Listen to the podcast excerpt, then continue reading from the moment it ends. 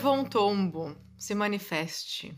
Minha gente, eu estou aqui sentadinha na minha cadeira, nesse lugar que talvez vocês já conheçam. Eu tô com tanto roxo e tanto ralado que vocês não têm noção. A minha roupa tá escondendo aqui um cotovelo todo ralado, um joelho ralado, interno de coxa com roxo. E por que que eu tô falando isso para vocês?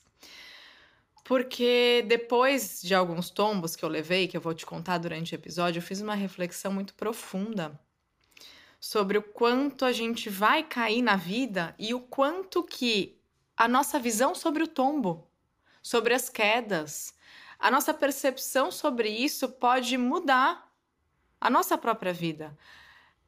É a interpretação que você está fazendo que vai determinar se você vai levantar mais rápido desse tombo, se você vai criar trauma desse tombo o que, que você vai fazer com ele?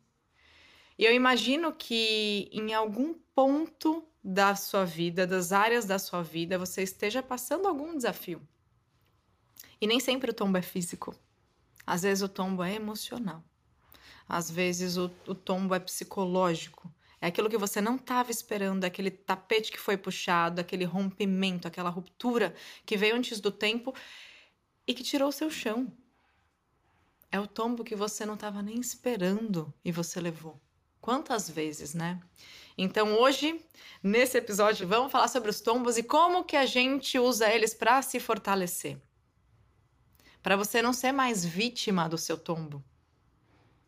Para você olhar para ele, entender que dele você pode sair mais forte se assim você quiser. Mas como faz para querer sair mais forte, né?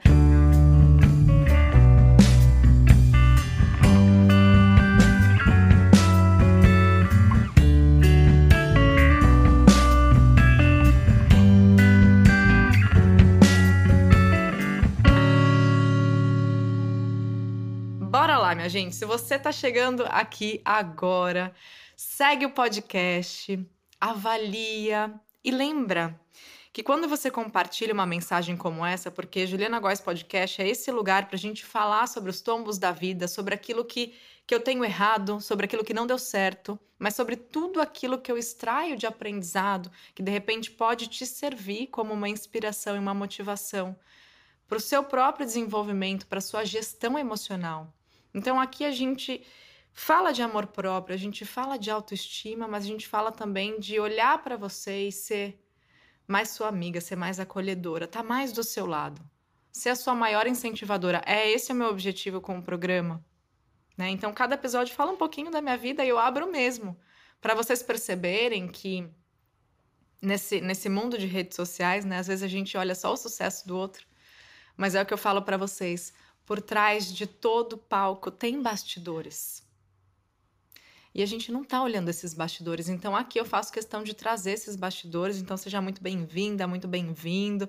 Já fica por aqui, avalia, segue e compartilha para que essas mensagens cheguem até mais pessoas. Quanto mais pessoas se desenvolvendo, quanto mais pessoas se olhando com afeto, com carinho, com acolhimento, melhores são as nossas convivências, melhor se torna o mundo. Então, se você sente que essa mensagem faz sentido para alguém que você ama, manda. Esses compartilhamentos fazem muita diferença nesse projeto e na minha missão. Então vamos lá, qual foi esse dia, icônico dia em que eu acordei às quatro da manhã para vestir a minha roupinha de ciclismo? pois é, gente. Lembra, que Juliana foi aquela menina que não aprendeu a andar de bicicleta na infância. Juliana foi aquela menina que foi uma grande patinadora. Então, assim, toda a minha dedicação na infância foi para os patins. E a bicicleta ficou em segundo plano. Meu pai tentou muito me ensinar a andar de bicicleta, mas eu acabei não aprendendo. Eu fui aprender depois de adulta. E, é até legal você pensar nisso, né? O que, que a sua adulta pode fazer pela sua criança? Né? O que, que de repente você, enquanto adulta, poderia escolher, poderia dar uma segunda chance para fazer a sua criança interior feliz? Então eu fiz esse compromisso comigo. Na época não foi uma coisa assim planejada, ah, eu vou fazer a minha criança feliz. Mas hoje eu percebo o quanto que eu fiz minha criança feliz, porque é, eu falei, bom, é isso. Eu acho que dá para aprender a andar de bicicleta. Eu gosto de me desafiar, é uma coisa natural assim é, do meu ser. E que eu acredito que todo mundo precisa se desafiar minimamente para romper algumas barreiras. E uma das questões que o meu público mais me traz nas redes sociais é dificuldade com autoconfiança. Né? Então fica ali na barreira do medo, da insegurança. E se você não se desafia minimamente para perceber, sentir na pele que, poxa, aquela limitação estava só na minha mente e eu consegui me superar de alguma forma, aí sim você nutre a autoconfiança. E você fez isso, né? Então eu acho muito importante que você se desafie. Como você pode se desafiar? Olha para sua vida. E a bicicleta foi o desafio que eu determinei que eu ia assumir mais precisamente no ano passado, que foi 2022. E eu falei, poxa, eu gosto tanto de acompanhar Tour de France, ciclismo, tal, não sei o que lá, e comecei a me ver fazendo aquilo. Isso é modelagem, na PNL a gente aprende, né? Modelagem é uma ferramenta importantíssima. E ontem até um amigo comentou num post que eu fiz sobre isso, ele falou: "Poxa, isso é muito pouco falado aqui no Brasil". Modelagem é quando você observa um comportamento, você cria um modelo mental ali, você enxerga uma pessoa que você admira, que você tem como mentor, como referência, como inspiração, e você começa a criar um modelo de como aquela pessoa pensa, como aquela pessoa age. E eu acho que de tanto assistir Tour de France, eu comecei a modelar um pouco do comportamento dos ciclistas. E como eu fui atleta, eu sei o quanto que o mindset de um atleta é incrível. É muito possibilitador. Porque, meu, você sabe que você não vai ganhar sempre, mas você precisa ter um mínimo de positividade, de ir com tudo, de acreditar em você. E você precisa lidar com frustração, de quando você era a favorita e você foi lá e errou e perdeu o campeonato. Isso eu tô falando para mim mesmo, tá? É uma história que eu já contei aqui, de um campeonato brasileiro de patinação. Eu era favorita e eu fui lá na última volta, eu errei e aquilo foi mega duro para mim. Então, assim, um atleta ele lida com muitas emoções e ele precisa lidar com essa maestria psicológica e, emocional. Ele cria isso, né? E, e então o esporte sempre me trouxe uma oportunidade de crescimento. Mas, gente, olha, a nossa produção aqui é muito incrível. E todos eles, as quatro pessoas que estão na minha frente agora, que às vezes você tá me ouvindo, né? Mas se você tá me vendo, você não tá vendo eles. Mas eles falaram: não, você não contou essa história ainda a do meu campeonato brasileiro foi um dos últimos que eu participei, mas eu vou deixar isso para um próximo, tá? Mas tenham em mente que eu fui uma atleta com uma carreira promissora e que, tipo, no auge ali eu literalmente caguei com um título importantíssimo e aquilo foi muito difícil para mim. E naquela época eu não tinha as ferramentas que eu tenho para lidar com essa frustração. Eu não tinha um apoio psicológico e talvez eu não tenha nem me aberto para falar sobre aquilo né? Aquilo foi um tombo. Eu não precisei cair naquela competição para levar um tombo. Eu levei um tombo da vida ali, de mim mesma, como se eu tivesse me dado uma rasteira, eu mesma. Eu tinha treinado quantos anos para aquilo? Eu tinha técnico auxiliar, eu tinha um monte de gente me preparando. E sabe por que, que eu errei? Porque eu deixei o nervosismo ser maior do que a minha técnica eu não respirei fundo o suficiente, eu talvez não tenha feito a visualização criativa suficiente, eu não tenha modelado suficientemente uma pessoa, um atleta melhor que eu. Então, quando eu falo da modelagem para vocês, é para vocês realmente criarem referências daquilo que vocês querem conseguir conquistar, melhorar. Busca na internet, num livro, num documentário. Eu assim, tenho assistido muito documentários e lido o livro das divas, das cantoras que eu admiro, para entender o que elas passam, como elas pensam e trazer um pouquinho para minha realidade, né? Então, aquele foi um tombo no Campeonato Brasileiro que eu não soube lidar. Naquela época eu não conseguia nem imaginar como que um tombo podia fazer a gente mais forte. Não era uma realidade para mim. Mas naquele dia que eu saí 4 horas da manhã, não é mesmo? É, para pedalar na rua, porque eu pedalo em casa, né? Eu tenho um rolo eletrônico que simula os trajetos, né? Então eu coloco um aplicativo plugado na, no rolo que está ali plugado na bicicleta e eu pedalo na Suíça, pedalo num mundo paralelo, né? Que a gente brinca que pedala em Nárnia, né? Você tem os mundos paralelos com montanha, com vulcão. Beleza, mas quando é que eu vou pro mundo fazer isso? Quando é? É treino, é legal, é treino, é condicionamento, tá, mas é zona de conforto. Pedalar em casa, por mais que eu sue, por mais que eu suba uma montanha desafiadora, por mais que a minha perna queime, é zona de conforto. Então, às vezes, você tá fazendo o que você tá fazendo e tá fazendo bem. Mas como você pode fazer melhor? Como você se desafia para fazer melhor? E daí eu tenho um amigo, o Prieto, que já pedala há algum tempo e quando eu resolvi fazer essa loucura na minha vida, uma loucura muito boa, que eu sou muito grata, ele foi uma das pessoas que mais me ajudou. Ele me escrevia, falava: Ó, oh, Ju, precisa disso, faz aquilo. Se ele me via pedalando, ó, a postura do quadril nessa hora. Sabe assim, de coração, de graça. Então, provavelmente tem pessoas ao seu lado que estão te apoiando e às vezes você não está nem percebendo. E aí ele é uma das pessoas que fala: Meu, você tem que ir pro mundo. Ó, vai ter treino, vai ter um treino especial de, de fim de ano, né? Então foi uma coisa que aconteceu no, no fim do ano passado. É, vamos, eu passo na sua casa, se você se sente mais segura, tem que descer 4h40 para estar lá 5 da manhã. Eu falei, meu, se eu deixar minha cabeça pensar muito, eu vou falar para ele que não. Então, meu, sabe, mete a louca e fala, beleza, até amanhã. Porque eu sei que se tiver alguém me esperando ali, eu vou. Se eu fosse falar para mim mesma, e assim, gente, do fundo do coração tô te falando isso. Se fosse um compromisso só comigo, eu tenho um pouquinho mais de dificuldade de dar esse passo, de me jogar, de me desafiar. Por mais que eu fale e traga para vocês todos esses desafios e superações que eu tenho, eu ainda tenho um lugar de, de baita proteção que quer me segurar e me deixa ali protegida, que é o lugar do medo.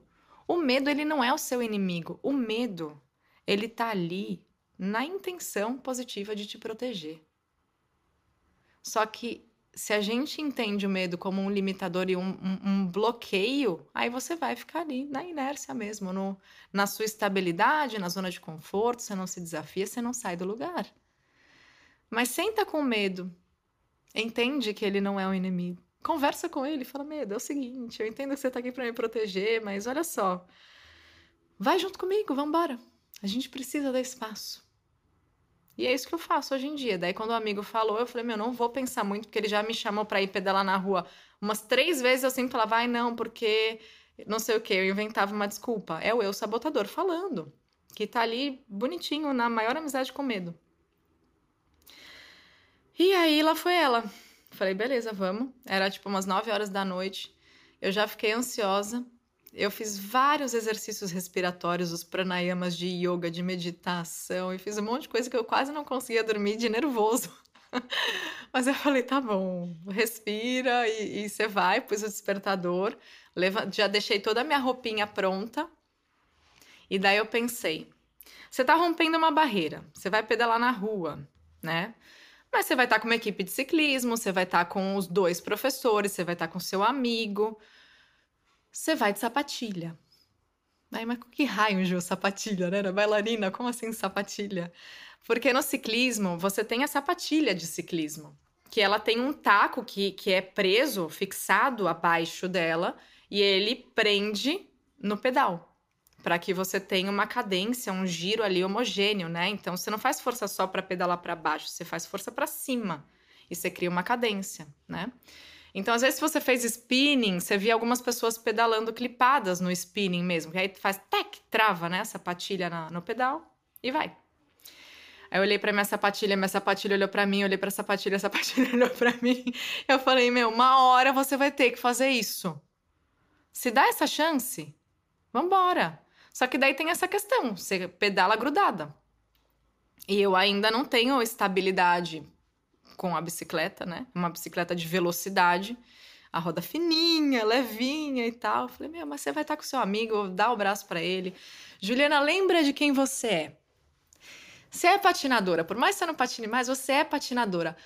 Gente, sabe o que veio para mim na hora? A patinação é um dos esportes em que é garantido, é garantido que você vai precisar cair muito antes de acertar. Tipo, é óbvio. Quando você vai evoluir, que você vai fazer um salto, um currupio, você vai começar a treinar com velocidade e potência, é muito garantido que você vai cair. E mesmo aqueles que já têm uma experiência larga, que já têm todo um domínio de si, e dos movimentos e da habilidade vão cair eventualmente. Os tombos acontecem. Aí eu falei, meu, é isso. Então eu já saio na frente, porque saber cair. Eu sei, eu sei cair, a gente aprende a cair. Eu lembro que tinha um técnico que falava para mim o seguinte: mais importante do que você acertar é saber cair. Se você sabe cair, você não se machuca tanto. Não dá para garantir que não vai se machucar. Mas você não se machuca tanto, você não se lesiona, você consegue treinar, aí você cai mais um pouquinho e uma hora você acerta e aprende, né?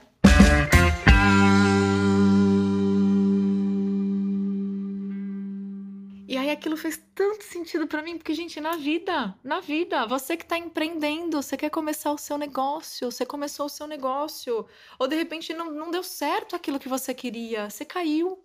Só que esses tombos te fazem acertar em algum momento. Em algum momento você vai acertar. Só que daí eu te pergunto, qual é o significado que você dá pro seu tombo? Porque no dia que eu saí às quatro da manhã para pedalar sem tanta experiência, clipada, com a minha sapatilha presa no pedal da bike, e, e eu caí, e meu cotovelo sangrava até minha mão. Eu falei, minha gente, como eu vou interpretar isso? Eu posso encarar isso como um fracasso mas eu posso encarar isso como um aprendizado. Se coloque como aprendiz. Enquanto você se coloca como aprendiz na vida, os seus tombos e as suas quedas estão ali de certa forma para te ensinar. Se eles estiverem ali como um ponto determinante do seu sucesso, você vai se considerar fracassada. Isso é fato. Mas você entende que a percepção está na sua mão e a escolha e a reação a tudo isso está na sua mão? E foi isso que eu pensei, gente. Eu falei, caramba, aí sim o tombo me faz mais forte. Porque nesse dia eu saí com meu amigo, felizmente eu consegui pedalar os primeiros quilômetros com segurança, em, em pé na bike não, né? Mas sentadinha ali, sem cair. E daí o meu primeiro tombo foi tipo de boba, assim, parada. Quando tava com toda a equipe já preparada, é, o dia clareando, toda a equipe preparada para pegar uma estradinha que tem aqui em Santos, né, onde eu moro. E daí eu fui começar a pedalar. Prendi o primeiro pé no pedal e daí você precisa dar a primeira pedalada para sair em movimento e encaixar o outro, que é um desafio, né? Porque às vezes você não consegue encaixar de primeira. E aí isso aconteceu, eu não consegui encaixar de primeira, eu não dei é, a potência suficiente, ainda tava uma subidinha, daí eu comecei a tombar pro lado em câmera lenta, daí, tipo, parece filme, em câmera lenta eu caindo pro lado assim, a galera, ah! Tipo, as pessoas atrás. Aí eu caí, não me machuquei. E falei, beleza, gente, tá tudo bem. Eu sou a Juliana patinadora, que já caiu muito, saber cair eu sei. Tá tudo bem, tô inteira. Levantei, respirei fundo, que eu falei, pronto, agora que a gente tem que ver. Porque eu lembro que depois daquele campeonato brasileiro, eu criei um bloqueio. Eu sempre fui a favorita daquela categoria. E depois daquele campeonato eu criei um baita bloqueio e eu eu nem lembro, gente. Então é grave, né? Quando a gente nem lembra, não tá nem na consciência, eu devo ter jogado para algum lugar porque era desconfortável. Eu nunca mais ganhei aquela medalha a medalha que eu perdi. Entendeu? Então, eu falei, bom, agora, depois do primeiro tombo, que a gente tem que, tipo, usar toda a coragem que você tem e que você não tem. E se você não tem essa coragem, você vai contar para você que você tem e vai fazer o seu cérebro acreditar nisso, porque o cérebro acredita no que a gente pensa. Então, meu, é isso, eu consigo, eu posso, vamos lá. E vai se apoiando. Lembra de ser a sua maior incentivadora? É nessas horas que você precisa ser mesmo, é depois do tombo, não é acordar bonita, suave na nave no dia que você foi promovida e ser incentivadora só nas horas boas. E daí naquele momento eu falei, não, beleza, respirei fundo, eu falei, tá bom, clipa de novo, levanta, coragem, mulher, coragem. Daí eu fui, consegui. Eu devo ter pedalado lá uns quase 20 quilômetros, minha perna queimando, eu já não sentia mais as minhas mãos. E a professora comigo o tempo todo, ela foi gigante, assim, ela foi perfeita, ela foi maravilhosa. Em algumas vezes ela até me empurrava, ela posso te empurrar para você pegar a velocidade pra gente ir mais perto do pelotão, do pelote, né? Não era um pelotão, era um pelote. É, pode, beleza, respira fundo, confia nela, confia em você. E ela me empurrava assim, a gente ia bem rápido. Então foi. Aí chegou uma hora que as minhas mãos não. Eu não sentia mais minhas mãos para mudar as marchas, mudar a relação e tudo mais. Eu falei, ai, Tainá, eu acho que para mim deu. Ainda faltava mais uma volta desse circuito, que eram uns 8 quilômetros. A gente pode ir voltando para o ponto de encontro? Ela falou, não, claro, respeito o seu momento. Se, se você tá bem com isso, vamos lá. E ela me acompanhou. E daí minha mão tava formigando tanto. E, e o meu sonho, assim, eu tenho um sonho pro meu ciclismo que é pedalar sem segurar o guidão. é pedalar sem as mãos. E, tipo, para mim isso é muito distante ainda. Ainda, né? E daí eu tenho muito medo de mudar a forma como eu seguro no, no guidão enquanto eu tô pedalando, porque você perde um pouco de equilíbrio. Eu ainda coloco muito peso para frente, né? E o certo é você for fortalecer o core e, e apoiar ali atrás, então beleza. E às vezes é isso você na vida, né? Você tá ali fazendo o que você tá fazendo de um jeito que você sabe fazer você precisa mudar um pouquinho. É igual mudar o guidão da bike, entendeu? Você vai dar um desequilíbrio, você não sabe muito bem o que está fazendo, mas você precisa passar por aquilo. Lembra? Se dá a chance, se desafia. Lá fui eu me desafiei, consegui segurar de um jeito diferente, que eu tirei a mão da relação, que são as marchas, e segurei em cima para descansar. Aí voltei a sentir minhas mãos.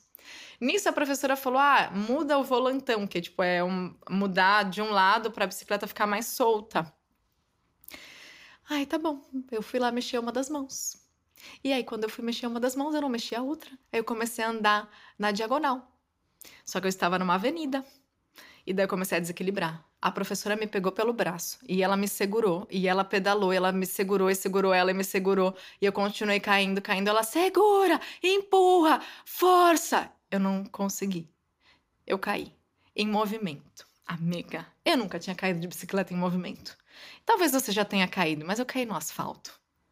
Meu cotovelo, gente, meu cotovelo, meu, eu, eu sei que assim, Primeiro de tudo, eu, eu, levantei o mais rápido possível, porque eu estava no meio de uma avenida, era 6 horas da manhã, mas já estava passando carro. Blá, blá, blá. Eu falei, se sobrevive, se salva a sua vida, meu. Dane-se o resto, a bicicleta, a professora sabe o que fazer, se salva. Levanta rápido, meu, o que foi, depois você vê. Aí fui pro canteiro, Olhei, meu cotovelo aberto, beleza. Meu joelho meio ralado. Falei, bom, joelho de patinadora. Caiu no asfalto e não fez nem, tipo, só um arranhãozinho. Boa, Juliana, é isso. Aí ela me ajudou e tudo. Aí a bicicleta tinha que saiu corrente, ficou toda torta e tal. Ela arrumou. Então, assim, gente. É tombo atrás de tombo. E não dá para viver uma vida achando que você não vai mais cair. Mas o que muda a história é você dá os significados. Eu não vou nem dizer positivos, mas possi possibilitadores. Ficou bom isso? Significados possibilitadores para aquilo que acontece com você. Que te possibilite levantar. Que te possibilite seguir em frente. Que te possibilite fazer de novo. Entendeu? Porque não adianta, meu. Você cair uma vez e achar que o jogo acabou. E tudo bem se você caiu uma vez e achou que o jogo acabou. Porque eu caí uma vez, eu nem caí, né, naquele campeonato. E para mim o jogo acabou, enquanto atleta. Eu não me dei uma chance. Eu fiquei ali vibrando no erro, me culpando, me colocando para baixo e às vezes você tá fazendo isso ainda. Só que depois de 15 anos, sei lá quantos anos eu olho e falo, poxa, eu sou outra pessoa agora, eu tô me dando mais chances, eu tenho outros recursos. Qual é o significado que eu escolho dar para essas quedas? E daí eu levantei. Pode parecer piada, mas até eu chegar em casa eu caí mais duas vezes. E não foi no meio da avenida, graças a Deus. É, foi tranquilo. Uma foi até na grama. Eu falei, poxa, olha só, o universo tá me abrindo caminhos para eu cair mais confortável. Ai, gente, assim, meu amigo o tempo todo, ele virou e falou pra mim, cara, eu tô chocado. Você tá caindo, você tá rindo, e você levanta e você continua. Meu, é isso, só continua. E eu falei, é verdade. Mas ele precisou falar isso para mim para eu perceber isso. Então foi muito forte assim, porque por mais que eu não tivesse levando pro lado do fracasso, foi, foi necessário que ele me dissesse isso para eu perceber. Por mais que eu não estivesse vibrando no fracasso, tipo, nossa, você não sabe o que você tá fazendo aqui, você tá caindo desse jeito, que vergonha. Tipo, eu nem senti vergonha, porque Para mim hoje vergonha é eu não me dar chance, é eu não sair de casa, é eu não colocar para jogo aquilo que eu tenho vontade de fazer. Então, para mim vergonha é isso. Eu criei uma associação à vergonha diferente, né? A gente pode até fazer, eu vou anotar aqui, fazer um episódio sobre associações, os significados que você dá para as coisas. Isso é muito bom. Tony Robbins fala muito disso. É... Então, a associação que eu dei foi de desafio, foi de superação, de cair, cair mesmo, e dei risada, meu, e putz, a galera assim, tipo, super cuidando de mim, com a maior gentileza. E se eles vão rir, fazer piada depois, é, beleza, pelo menos eu fiz alguém sorrir, entendeu? Mas eu tô bem comigo. Enquanto você estiver bem com você, de verdade, no seu coração, ou pelo menos tentando estar bem com você e trabalhando esse acolhimento das suas possibilidades hoje, e acolhendo que você caiu e que o tombo pode te ensinar se você quiser, muda muito a forma como você recebe, né? O que acontece à sua volta. A gente teve o episódio do vão rir de você, o que, que você vai fazer com isso, né? Esse foi um bom episódio, quando meu marido riu de mim numa situação que eu falei, meu, que eu ri junto. Mas que eu falei também que há alguns anos eu ia, sei lá, até ia ferir um lugar do meu casamento que colocaria nosso relacionamento à prova. Mas é muito do que a gente tá validando internamente, é muito do, de como você está interpretando, sentindo, enxergando.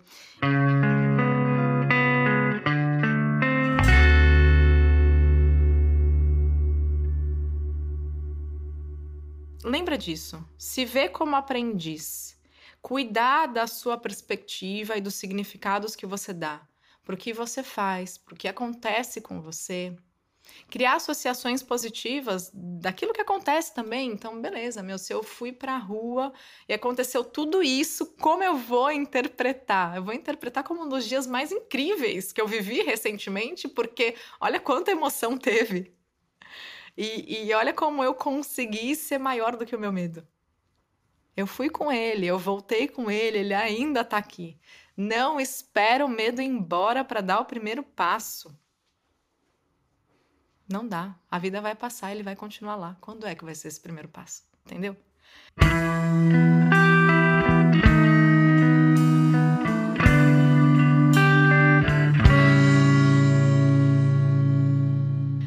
Então é isso, minha gente. O tombo te faz forte se assim você enxerga. Falamos. Eu espero que daqui a alguns episódios eu conte mais sobre os meus treinos para vocês.